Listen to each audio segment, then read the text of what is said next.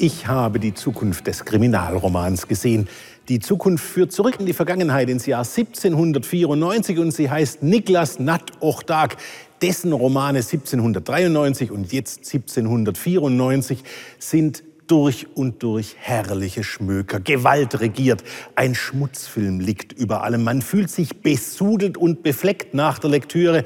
Es sind hervorragende historische Romane. Niklas Natt Ochdag, welcome to my show. Warum geht ein schwedischer Autor zurück ins Jahr 1794?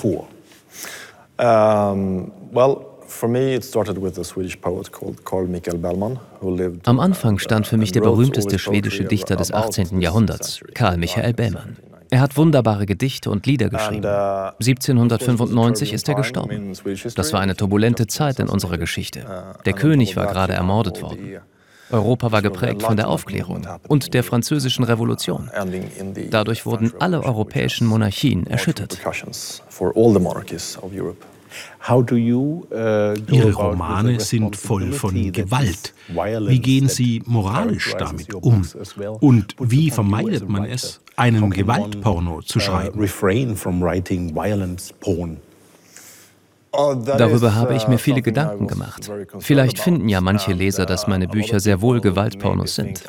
Ich gebe mir jedenfalls große Mühe, nicht in diese Falle zu tappen.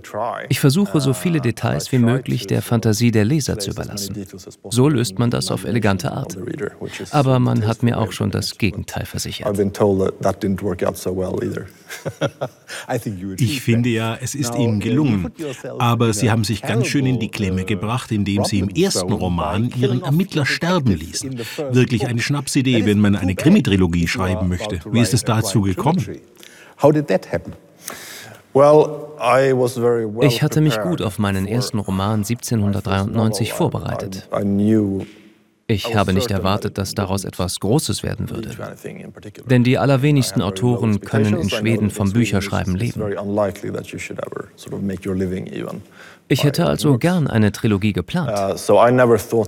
Aber ich dachte, es würde bei diesem einen Roman bleiben. Und damit gut.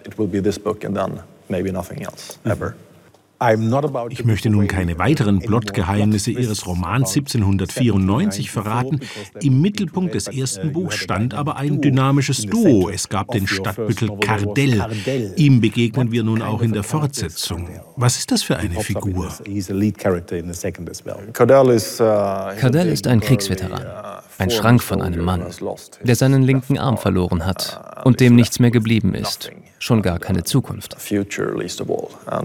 Im ersten Roman findet er einen gewissen Sinn für sein Leben, indem er ein grausames Verbrechen aufklärt.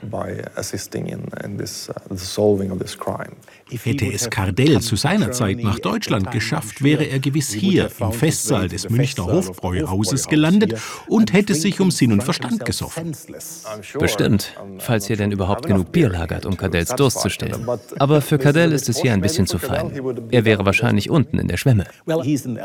Cardell ist Alkoholiker, der sich um sein Bewusstsein säuft, weil er seinen Schmerz vergessen möchte. Ja, wie so viele Menschen damals. Weil er den Krieg durchlitten hatte. Ja, viele Menschen litten damals. Und Alkohol war die einzige Zuflucht.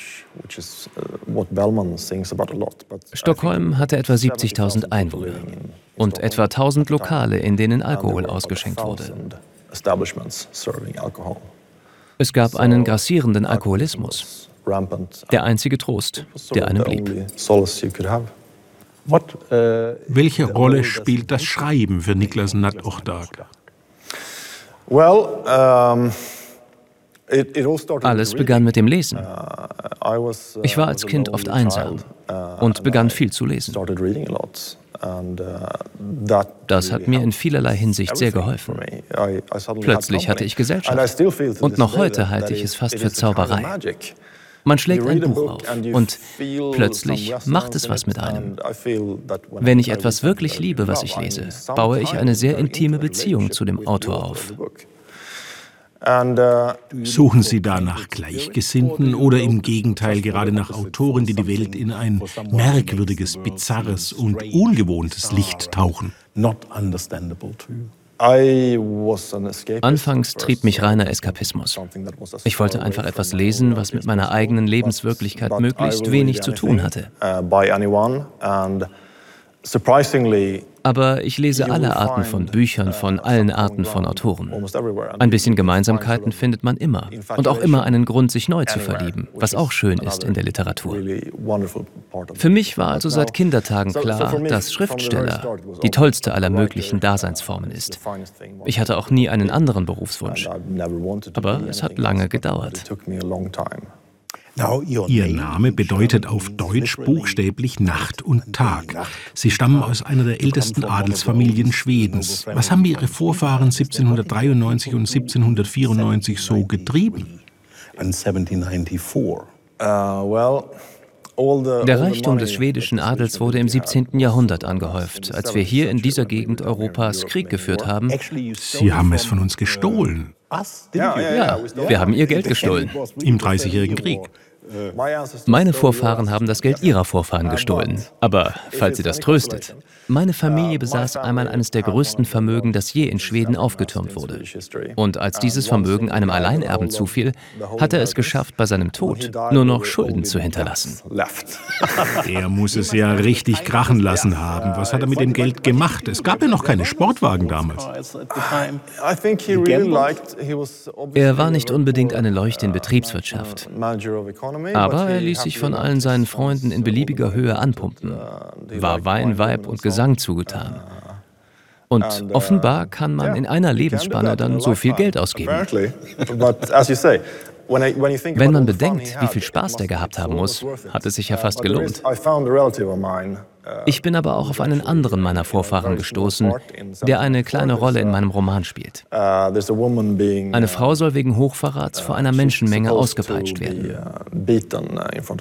Und in einem Zeitungsartikel wird ein Korporal erwähnt, der von den Geschehnissen sehr gerührt ist.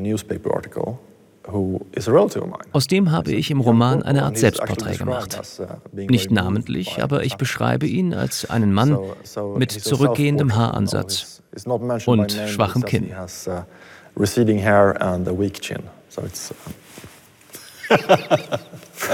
Wenn man Ihnen eine Zeitmaschine gäbe, wohin würden Sie reisen? In die Zukunft uh, oder zurück in die Vergangenheit Ihrer Romane? Ich mag Zahnhygiene und Penicillin viel zu sehr, als dass ich in der Zeit zurückreisen möchte. Aber ich wäre schon sehr neugierig, ob es uns in tausend Jahren auch noch gibt.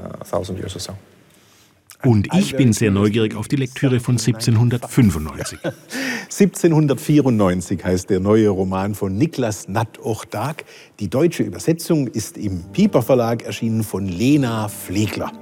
Ce soir. Nous sommes septembre.